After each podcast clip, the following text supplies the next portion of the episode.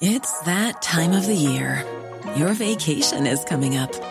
You can already hear the beach waves, feel the warm breeze, relax, and think about work.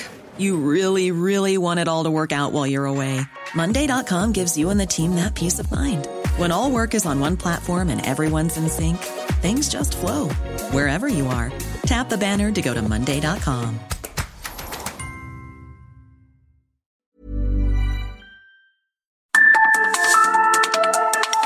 coordenadas de la información. Con Alejandro Cacho.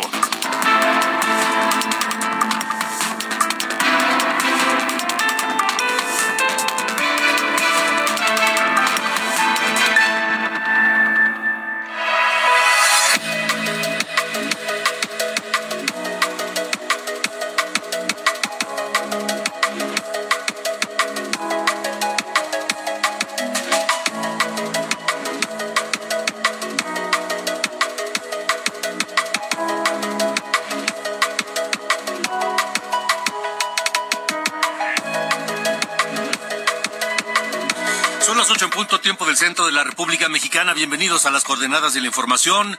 Hoy martes 23 de mayo de 2023. Yo soy Alejandro Cacho y me da un enorme gusto saludarles. Y les agradezco, por supuesto, que nos permitan acompañarles en esta noche de martes. Martes lluvioso y no sé si lo sientan un tanto bochornoso. Habrá quien diga que está fresca la noche, tal vez habrá quien diga que está incluso un tanto fría. Yo la siento bochornosa la noche. Pero bueno, bienvenidos todos, gracias por estar aquí. Saludo a quienes nos escuchan por la cadena nacional de Heraldo Radio en toda la República Mexicana y también a quienes nos siguen en Estados Unidos a través de Now Media Radio. Un abrazo fuerte desde la capital de México.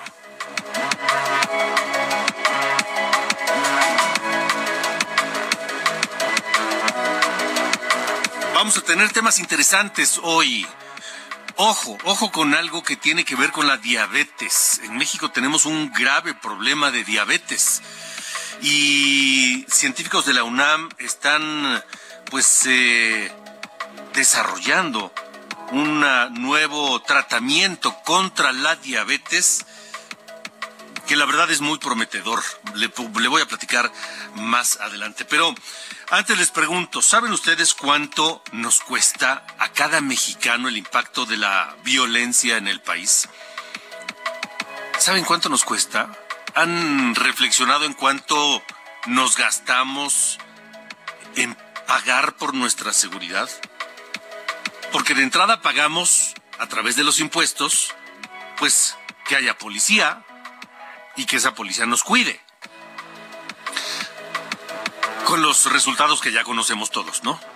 En cada ciudad, en cada municipio, en cada estado, la situación es distinta, pero digamos que solamente en contadísimos lugares podemos decir que estamos completamente satisfechos con el trabajo de la policía que nos cuida, que cuida nuestras casas, que cuida a nuestros hijos, que cuida a, nuestros bienes, en fin. ¿Saben ustedes cuánto nos cuesta la inseguridad? Según el Instituto para la Economía y la Paz, nos cuesta más del doble del salario promedio mensual de un trabajador. Cuando le dé la cifra anual, se van a sorprender. Platicaré con Carlos Juárez, director en México del Instituto para la Economía y la Paz, esta noche aquí en las coordenadas de la información.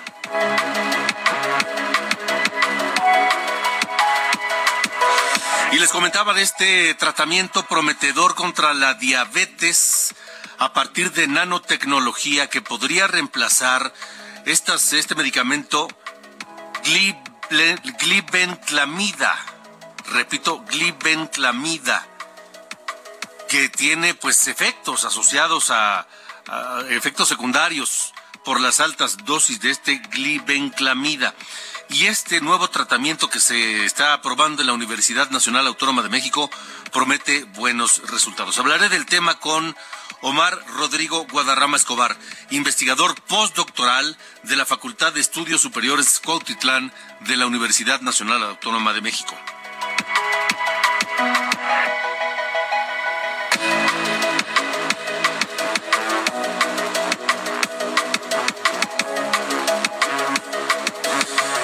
Hasta las 6 de la tarde con 24 minutos en el Aeropuerto Internacional de la Ciudad de México se reportaba la cancelación de 57 vuelos, 27 operaciones de salida y 27 llegadas.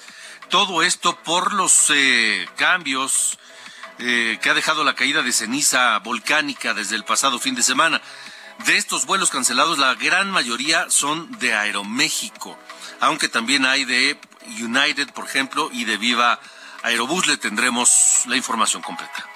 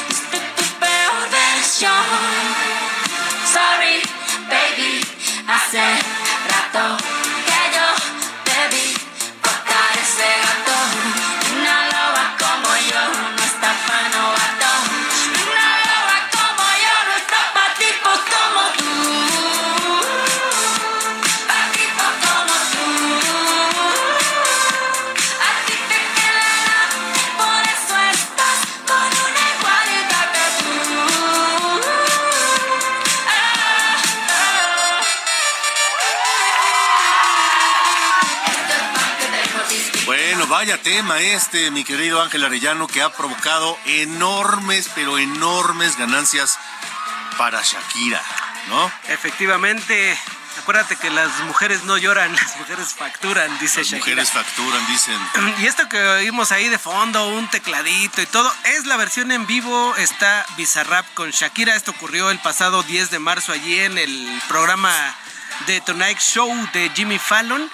Los entrevistó y todo y les dijo, oigan, ¿y por qué después del corte no cantan esa canción de Music Session 50, volumen 153, ¿cómo se llama? Que todos lo conocemos como Patitos como tú de Shakira, ¿no?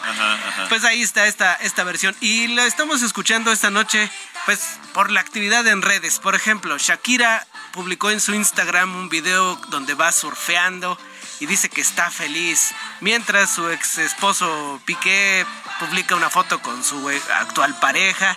Pero fíjate que más que nada estamos ahora por pues poniéndole la lupa a Rap porque la revista Time lo selecciona como uno de los 10 líderes a tomar en cuenta o a ponerle atención para las próximas generaciones. Dice que cultiva un aire de misterio, tanto que cuando empezó a ganar popularidad la gente se preguntaba si era una persona real. Es parte de los argumentos que tiene la revista Time para seleccionar a este DJ, este músico, pues bastante joven, tiene apenas 24 años, él es argentino, el nombre es Gonzalo Julián Conde y pues está destacando ya dentro de las personalidades a nivel mundial sabes que la revista Time le pone el ojo pues a las personas que tienen influencia en el mundo y ahora le ha puesto la mirada a este Gonzalo Julián Conde quien pues tomó notoriedad por supuesto con Shakira, pero dice la revista que ya desde antes había tenido pues luz propia, brillo propio para ser considerado como de los próximos 10 líderes a tomar en cuenta en el mundo. ¿Qué te parece, Alejandro? La verdad sorprendente la verdad sorprendente porque ah, más allá de cuestionar los argumentos que pudiera tener Time para considerarlo así, este, pues es sorprendente lo que se puede lograr hoy a través de las plataformas, del internet y por supuesto la música, ¿no? Sí, exactamente. Estaba esta canción, vaya, horas antes de que se publicara esta canción, las redes eran una, las tendencias musicales unas, pero salió esta canción y todo dio una vuelta y se volvió un fenómeno, un fenómeno social, como bien lo dices tú, un fenómeno, económico esta canción. Y pues imagínate ahí en, ahí en las primeras, eh, digamos que las, primeras, las grandes ligas, quiero decir, de la música, de un día para otro, de una hora para otro, de un minuto para otro, Alejandro, que se publica una canción en YouTube, ¿no? Y que empiezan a subir los números. Bueno, pues este, vaya, muy interesante. Habrá que estar atentos y no perderle la vista a Bizarrap, cuyo nombre real es cuál? Él es un DJ argentino llamado Gonzalo Julián Conde. Bizarrap a los cuates. De acuerdo, me parece muy bien. Pues lo estaremos escuchando. Gracias, Ángel. Hasta luego, Alejandro. Buenas noches. Buenas noches.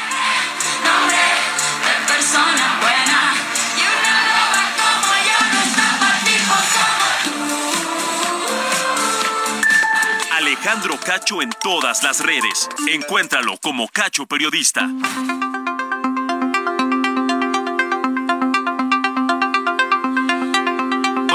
Les eh, comentaba que se han puesto a pensar cuánto nos cuesta la seguridad.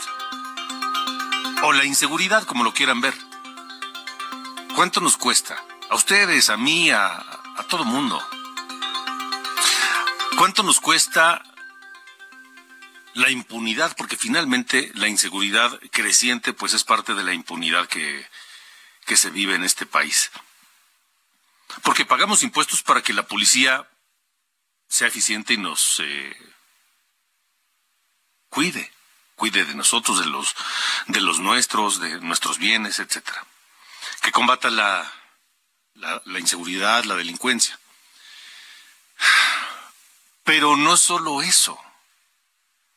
¿Cuánta gente tiene que pagar un velador para cuidar por las noches en la unidad habitacional que no se roben su coche en el estacionamiento o en la calle? O que no, se roben las llantas. O tienen que pagar o darle una propina a la patrulla para que esté pendiente ahí dándose unas vueltas o aquellos que tienen más recursos y tal vez vivan en una en una calle eh, cerrada, pues a lo mejor tienen un, un vigilante, un policía en la entrada, que cuesta aparte. O quienes viven en un fraccionamiento que tiene seguridad propia, pues también eso cuesta una cuota de colonos. Y bueno, ya no hablemos de quienes pagan la seguridad personal. Todo eso cuesta y nadie debería, ninguno de nosotros debería pagar absolutamente nada de eso si la autoridad cumpliera con su obligación. Según datos de la décima edición del Índice de Paz México 2023, elaborado por el Instituto para la Economía y la Paz, los niveles de violencia que se viven en México costaron 4.6 billones de pesos el año pasado. 4.6 billones, pues difícil de imaginar, pero equivale al 18.3% del Producto Interno Bruto, que es una cantidad enorme. También es difícil de imaginar. Pero miren, les pongo otro ejemplo. Para cada mexicano, esto significa 35.705 pesos. Y esto es más del doble del salario promedio mensual de un trabajador. Hoy está Carlos Juárez, director de, en México del Instituto para la Economía y la Paz con nosotros. Carlos, gracias por, por, por acompañarnos. Buenas noches. Alejandro, muy buenas noches. Eh, describes muy bien algunos de los rubros que a veces no nos ponemos a pensar sobre eh, cuánto nos cuesta la violencia o cuánto nos cuesta la falta de paz o la ausencia de paz en México. Hoy presentamos el índice de paz México 2023, es la décima edición, llevamos una década dando seguimiento a las tendencias de paz y de violencia en México y encontramos eh, que en 2022 la violencia una vez más nos costó eh, niveles millonarios, billonarios, como ya lo mencionabas.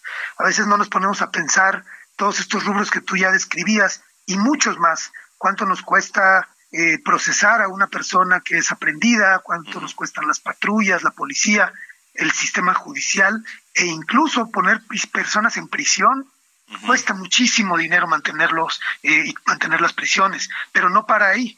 Las familias tienen gastos, por ejemplo, pensemos en una persona que es asesinada en la vía pública, hay que hacer gastos funerarios, hay que sustituir los ingresos, hay que cambiar las dinámicas familiares, pagar hospitales en su caso. Las empresas gastan también mucho dinero en protegerse, en eh, reponer las pérdidas, e incluso nosotros lo llevamos más allá decimos que con esta oleada de homicidios, más de 250 mil personas en los últimos eh, ocho años, eh, decimos que se pierde la productividad futura de estas personas que hoy están siendo asesinadas, se pierde su contribución a la economía, su consumo, y esto inhibe la eh, inversión, inhibe la dinámica en nuestro país. Carlos, eh, finalmente terminamos pagando eso, porque lo que se roban del, camión que lleva los productos, el tráiler de un lado a otro por carretera y que lo asaltan y se roban el camión y todo lo que lleva dentro, al final lo pagamos nosotros. Así es, y hay, dos maneras de verlo, y, las dos eh, son válidas. Eh, y se complementan. Hay que mirar todo lo que se gasta, lo que se eroga, lo que sale de los bolsillos, pero también hay que mirar el costo de oportunidad. Eh, cuando no se resuelve el problema de violencia, cuando tenemos estas manifestaciones de violencia tan terrible en el país, eh, estamos dejando de lado otras necesidades, otras problemáticas. Eh, yo pregunto cuál era la agenda pública de problemas a resolver antes de 2006, cuando inicia la guerra contra las drogas y se desata esta violencia. Esa agenda quedó pospuesta, la agenda de la salud, de la educación, del combate a la corrupción y la contención y la reacción a la violencia criminal se ha apoderado de las narrativas, de la conversación y de los presupuestos públicos. Ahora, eh, yo decía que, la impunidad pues es, es eh, un factor muy importante para que aumente la inseguridad, porque si el delincuente sabe pues que es altamente probable que no reciba castigo por los delitos que comete, pues lo va a hacer cada vez más y cada vez más gente lo va a repetir, etcétera. Este, no vemos o, estamos en el camino de ir solucionando esto, Carlos, en México. Mira, nosotros llamamos la atención también sobre el análisis del gasto público federal. Vemos una tendencia muy marcada eh, hacia la inversión en Fuerzas Armadas va creciendo cada vez más, es muy eh, clara esta tendencia y en el sentido contrario cada vez se invierte menos en el sector de justicia y en el sector de eh, seguridad pública, los policías a nivel local, su fortalecimiento y capacitación. Esto necesariamente nos deja en los niveles de impunidad de los que hablas.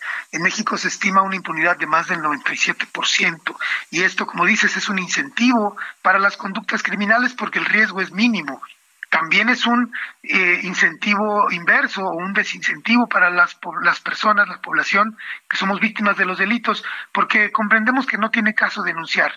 Y esto tiene mucho que ver con la falta de confianza entre autoridades y sociedad que va también mermando las relaciones, le complica el trabajo a las autoridades, bajan las denuncias y se vuelven unos círculos viciosos donde lejos de mejorar, todo va empeorando.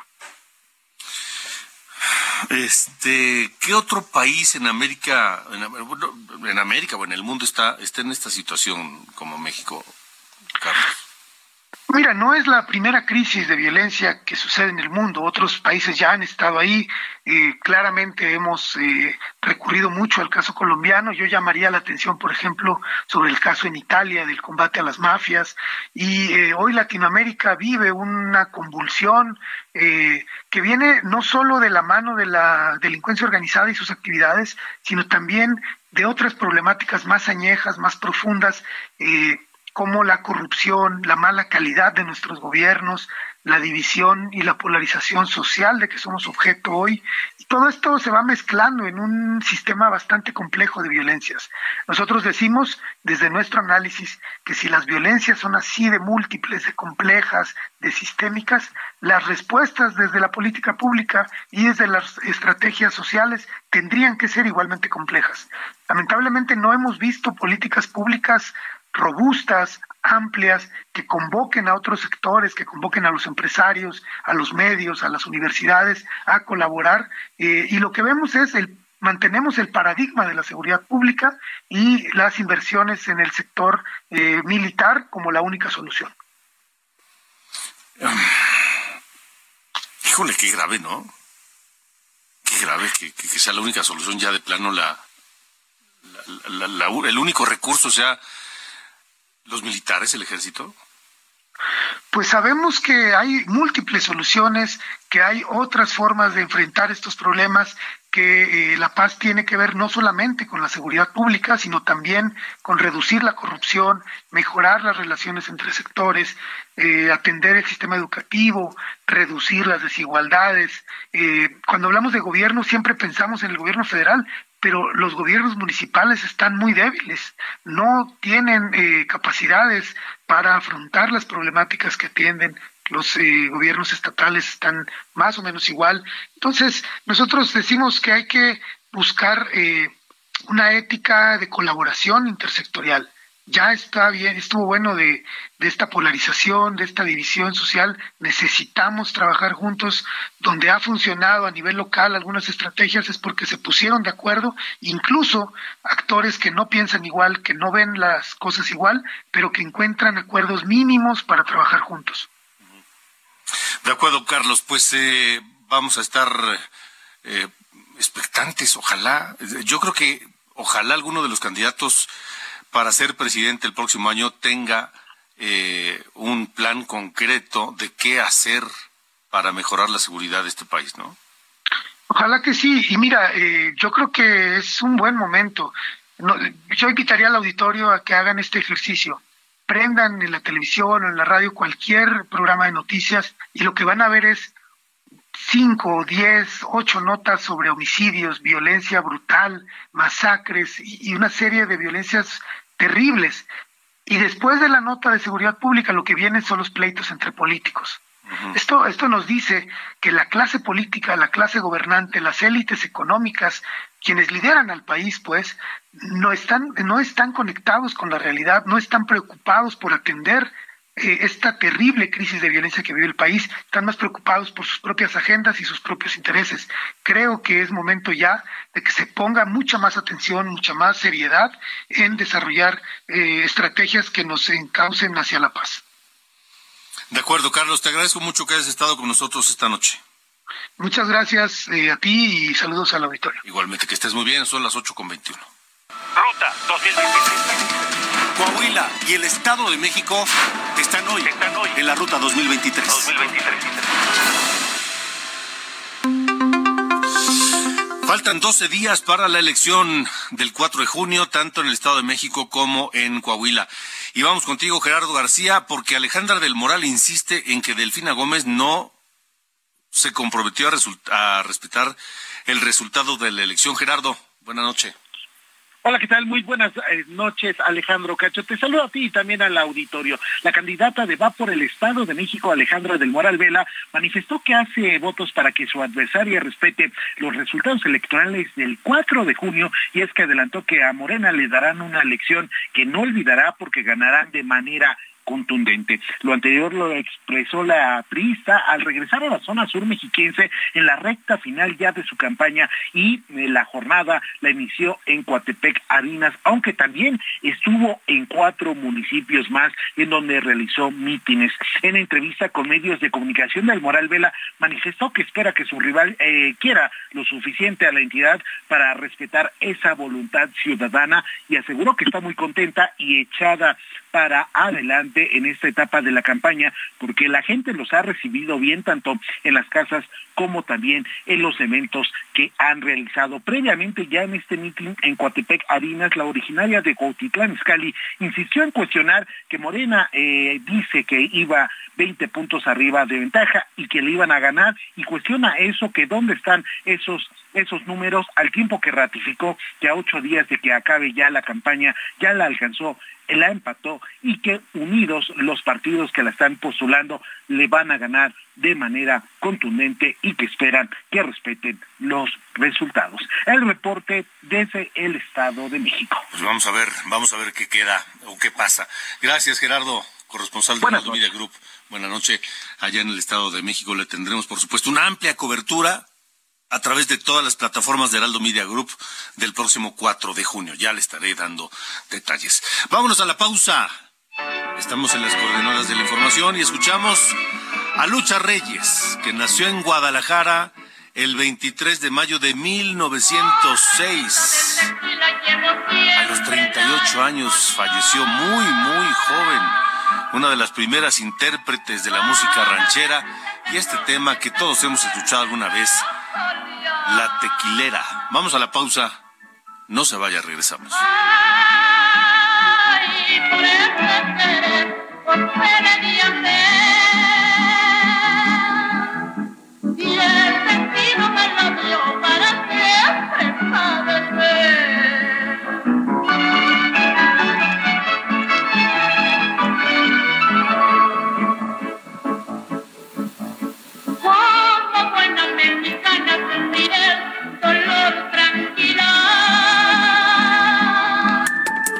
Alejandro Cacho en todas las redes. Encuéntralo como Cacho Periodista. Las coordenadas de la información. Con Alejandro Cacho. Las coordenadas de la información. Con Alejandro Cacho. Millions of people have lost weight with personalized plans from Noom, like Evan, who can't stand salads and still lost 50 pounds. Salads, generally, for most people, are the easy button, right? For me, that wasn't an option. I never really was a salad guy. That's just not who I am. But Noom worked for me. Get your personalized plan today at Noom.com. Real Noom user compensated to provide their story. In four weeks, the typical Noom user can expect to lose one to two pounds per week. Individual results may vary.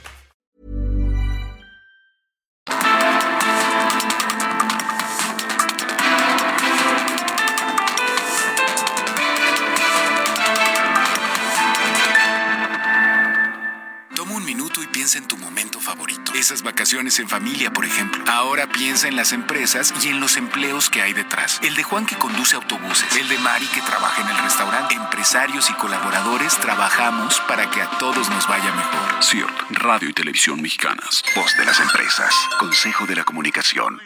Solo sé. Me llaman abandonado porque no engraso los ejes, me llaman abandonado. Si a mí me gusta que suene, pa' que los quiero engrasar.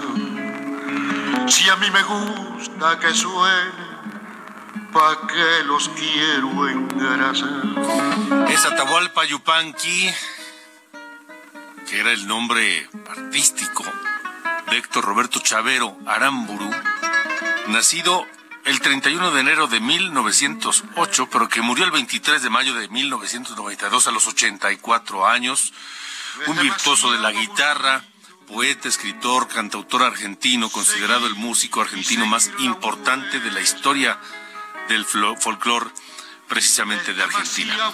Este tema múltiple, múltiple grabado de, por muchas personas, muchas voces, muchas interpretaciones, pero siempre con el mismo sentimiento, los ejes de mi carreta de Atahualpa largo el camino sin nada que me entretenga.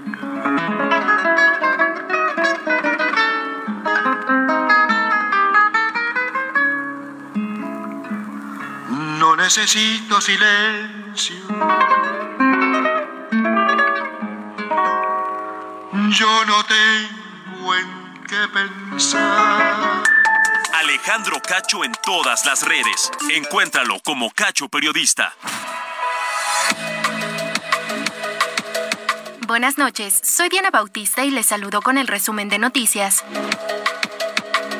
El semáforo de alerta volcánica continúa en amarillo fase 3 por la actividad del volcán Popocatépetl, aunque ha presentado una leve disminución, por lo que el gobernador de Puebla, Sergio Salomón Céspedes, informó que el aeropuerto Hermano Cerdán reanudó operaciones.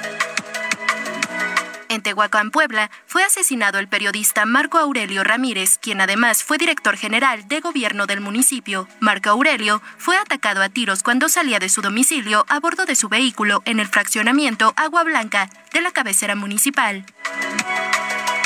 En el Estado de México, Roxana Ruiz fue absuelta por la jueza que la había sentenciado a seis años y dos meses de prisión por uso excesivo de la fuerza en defensa propia al matar a su violador en 2021.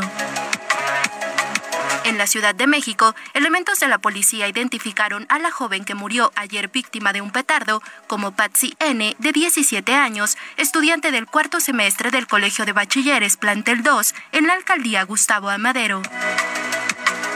En Oaxaca, debido a un bloqueo de la sección 22 de la CENTE en el Aeropuerto Internacional del Estado, se han cancelado 10 vuelos y otros 14 podrían ser suspendidos. El grupo interdisciplinario de expertos independientes calificó como gravísimo el espionaje con Pegasus contra el subsecretario de Gobernación Alejandro Encinas, como lo reveló ayer el New York Times. Por su parte, esta mañana, el presidente Andrés Manuel López Obrador minimizó el hecho, asegurando que pidió a Encinas no darle importancia. El PAN, PRI y PRD acusaron a Movimiento Ciudadano de ayudar a Morena tras lanzar la campaña con el PRI ni a la esquina mientras Movimiento Ciudadano asegura que es el PRI el que busca beneficiar al partido del presidente López Obrador.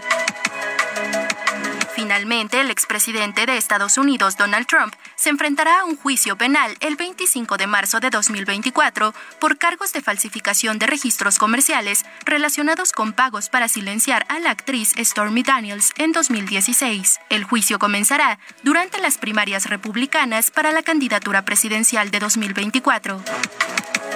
Estas fueron las noticias de este martes. Buenas noches.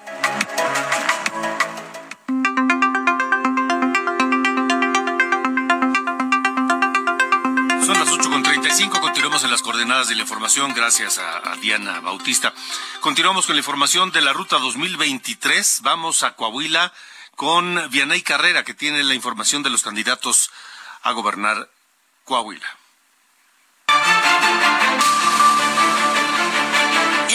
Nacional de Morena, Mario Delgado, ofreció al Partido del Trabajo y al Partido Verde Ecologista integrar a los mejores perfiles de los tres partidos en Coahuila y conformar el primer partido tripartita, a cambio de apoyar a Armando Guadiana en la elección del 4 de junio. En conferencia de prensa, el líder morenista llamó a la militancia de ambos partidos a votar por Armando Guadiana para la gubernatura de Coahuila para que no continúe el PRI y cumpla 100 años en la entidad.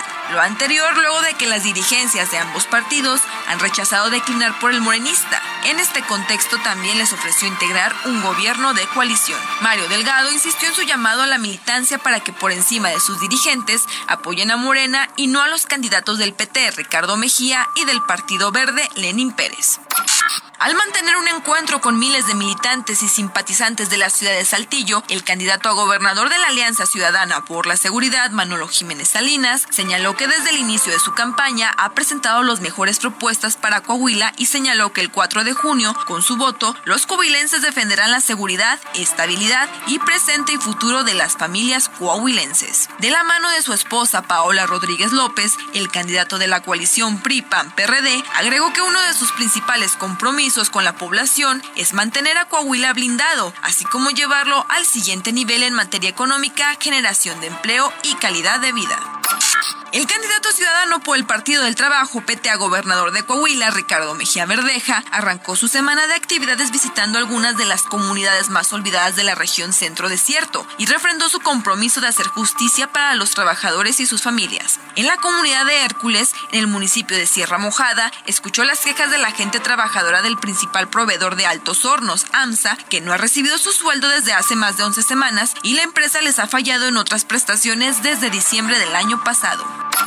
La mujer ha sido un pilar fundamental y agente de cambio en la lucha social de más de 20 años del Partido Unidad Democrática de Coahuila UDC, resaltó Lenin Pérez, abanderado de la coalición UDC-PB a la gubernatura. Posterior a un encuentro con equipos de campaña en distritos de la región norte del estado, el candidato a la coalición Rescatemos Coahuila privilegió el papel que la mujer norteña y rebelde ha desempeñado en su lucha y trayectoria en la función pública. Les llamó a participar activamente en la promoción de su candidatura y de los abanderados postulados por la coalición al Congreso del Estado.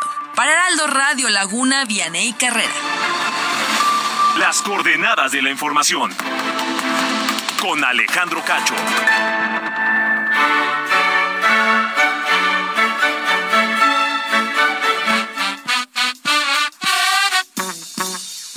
Es martes, mi querido Carlos Allende. Buenas noches.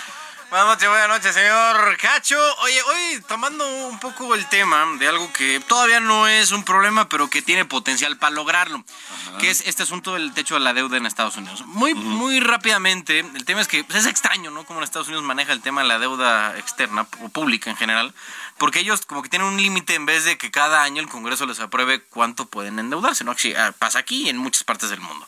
Allá no, allá les ponen un techo y decir, oye, pues tienes hasta tanto, ¿no? Para endeudarte y ya llegando ahí tenemos que renegociar.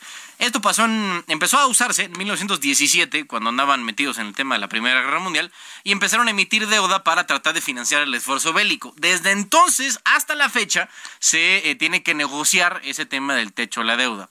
La cosa es que se ha ido eh, como perdiendo toda proporción porque en los últimos 15, 20 años Estados Unidos ha casi triplicado su deuda externa, llegando a lo que hoy tiene que son 31 billones de dólares. O sea, 31 millones de millones de dólares. Esa es la deuda total que tiene Estados Unidos, más del 100% de su Producto Interno Bruto. Y ahora, ya tanto Biden como Kevin McCarthy, que es como el, el líder ¿no? de los republicanos en la Cámara Baja, están intentando negociar para ver qué pasa.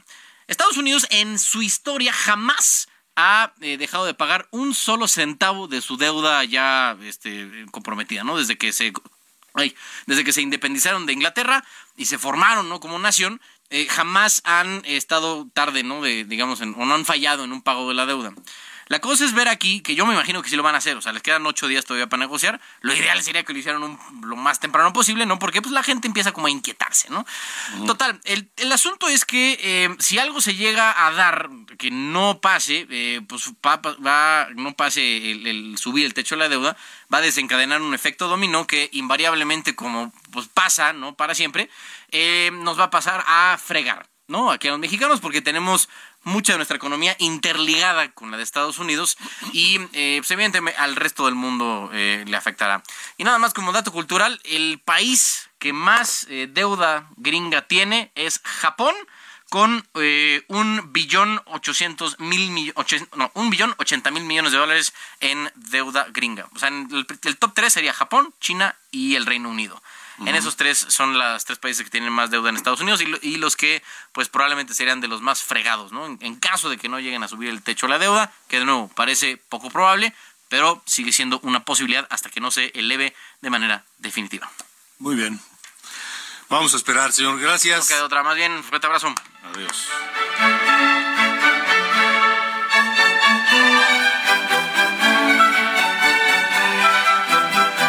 Las coordenadas de la información. Con Alejandro Cacho.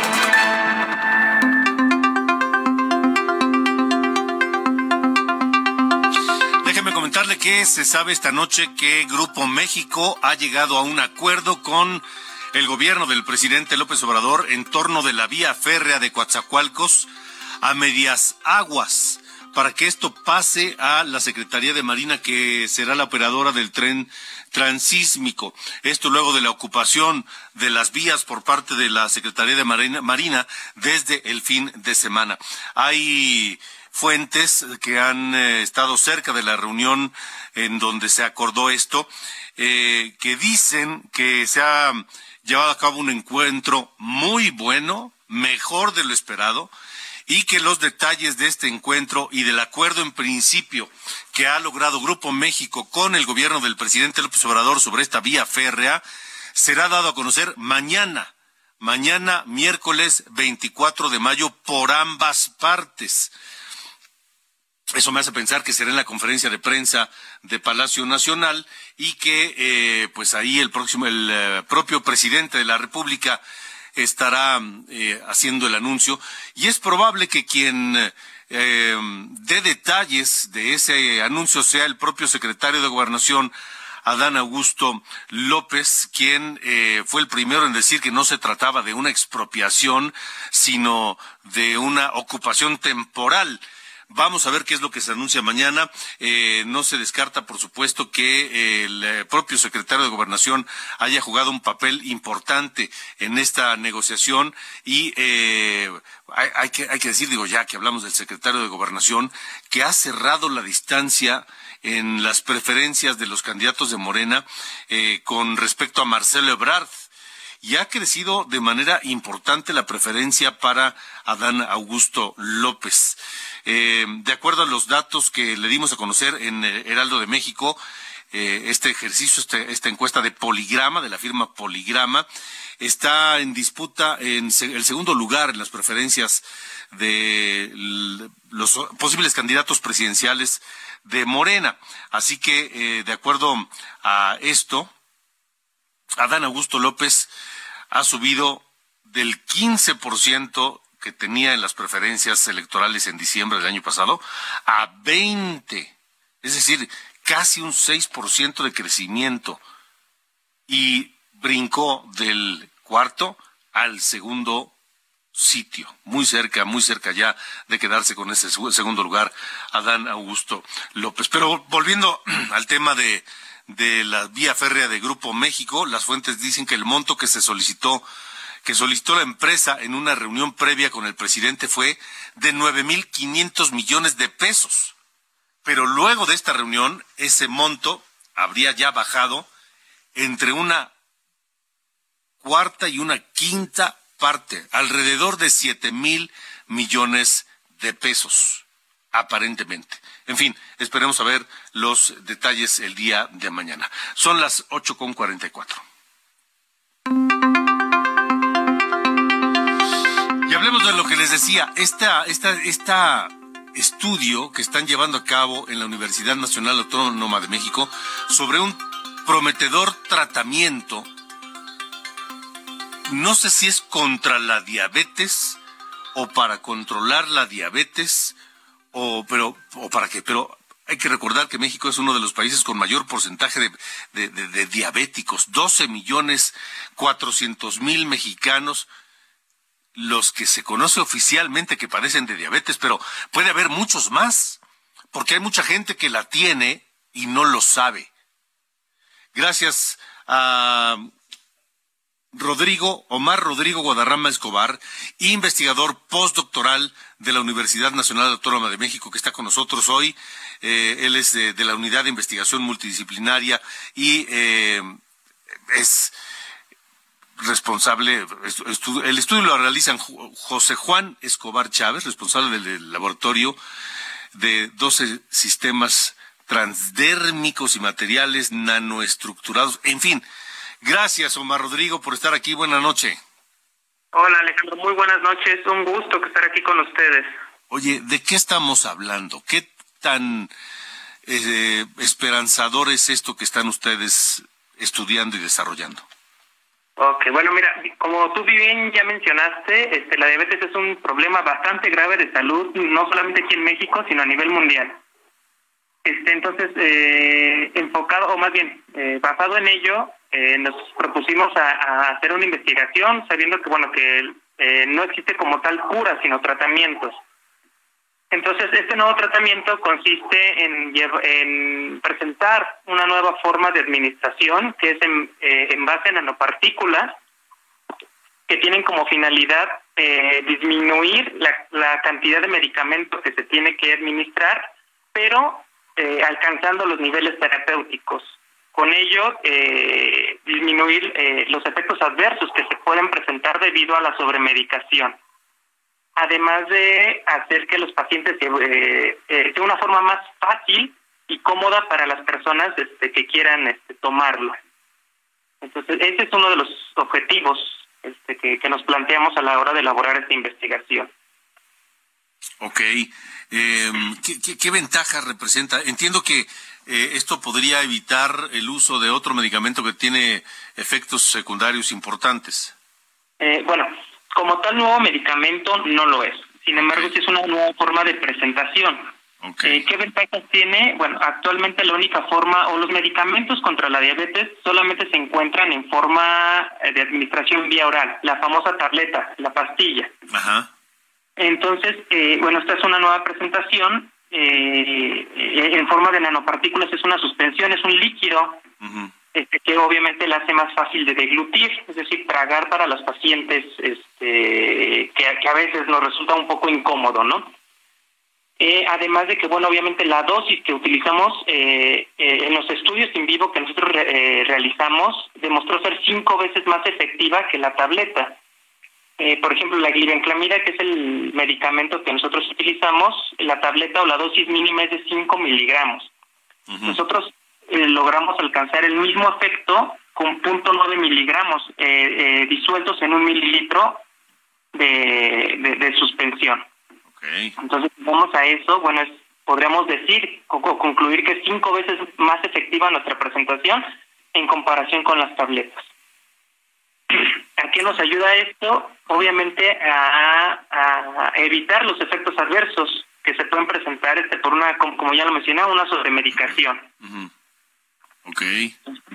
Más, eh, no sé si esta presentación en tableta eh, causa algunos problemas eh, digestivos o estomacales. Eh, puede llegar a presentar unos, sin embargo, eh, eh, el efecto adverso más, eh, más grave son los cuadros de hipoglucemia, que es el caso contrario a lo que a lo que se está tratando, que es la hiperglicemia, ¿no? O la diabetes.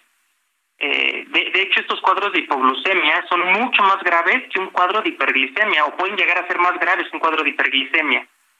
Este, y bueno, esto se da debido a que se presentan a veces resistencia al mismo medicamento, por lo tanto el médico tiende a aumentar la dosis del medicamento. Entonces, cambiará la presentación del, bueno, cambiaría la presentación del medicamento con una dosis menor pero más efectiva.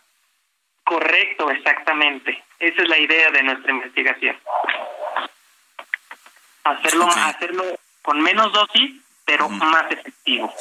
Eh, y hablando de costos, ¿cómo estaría esto? ¿Hay algún cálculo, Omar? Sí, claro que sí. Bueno, este, te comento que este, esta investigación o estas nanopartículas están en proceso de patente y uno de los datos que nos piden hacer precisamente lo que me preguntas, los costos. Hemos estimado un costo aproximado de 50 centavos por mililitro, aproximadamente. Lo que también, bueno, pues obviamente es bastante económico.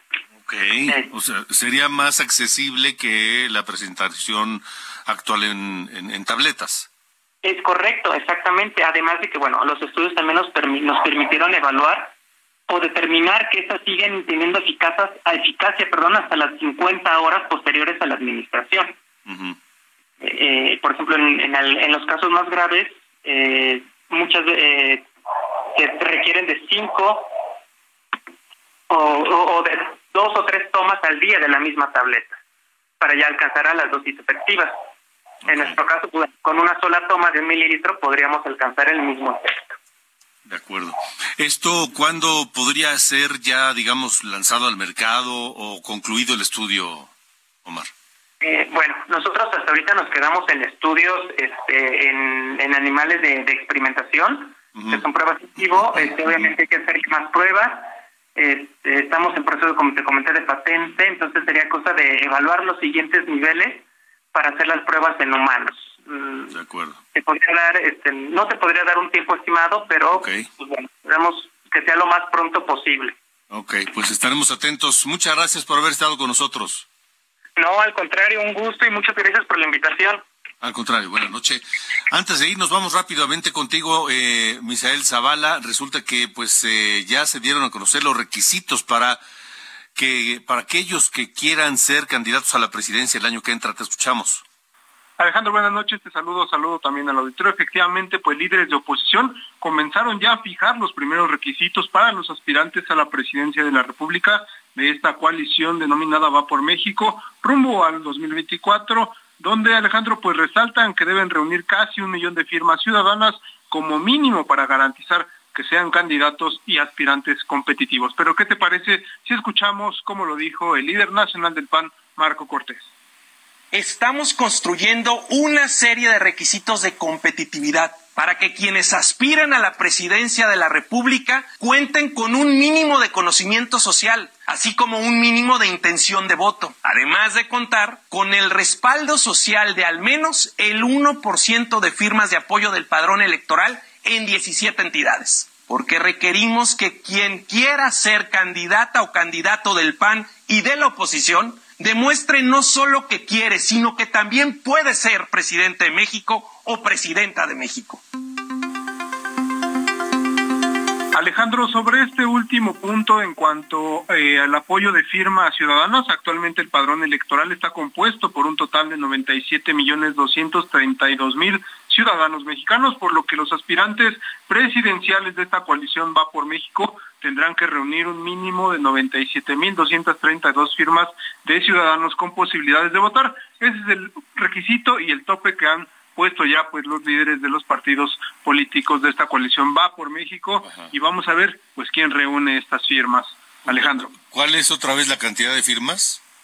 Serían 97.232 firmas, casi un millón de firmas, Alejandro, tendrían que estar reuniendo estos aspirantes. Muy bien. Pues, eh, pues sí, vamos a ver qué pasa. Gracias. Misael. Gracias, Alejandro. Buenas noches. Hasta luego, buenas noches. Bueno, nos vamos, ahora sí nos vamos ya. Híjole, este programa se va volando. Gracias por su preferencia. Nos vamos escuchando a este egipcio francés, cantautor y músico, que nació el 3 de mayo de 1934 en Alejandría, en Egipto. George Mustaki. Así, con este ritmo delicioso, nos vamos. Pasen buena noche. Hasta mañana. Avec mes mains de maraudeurs, de musiciens et de rôdeurs qui ont pillé tant de jardins.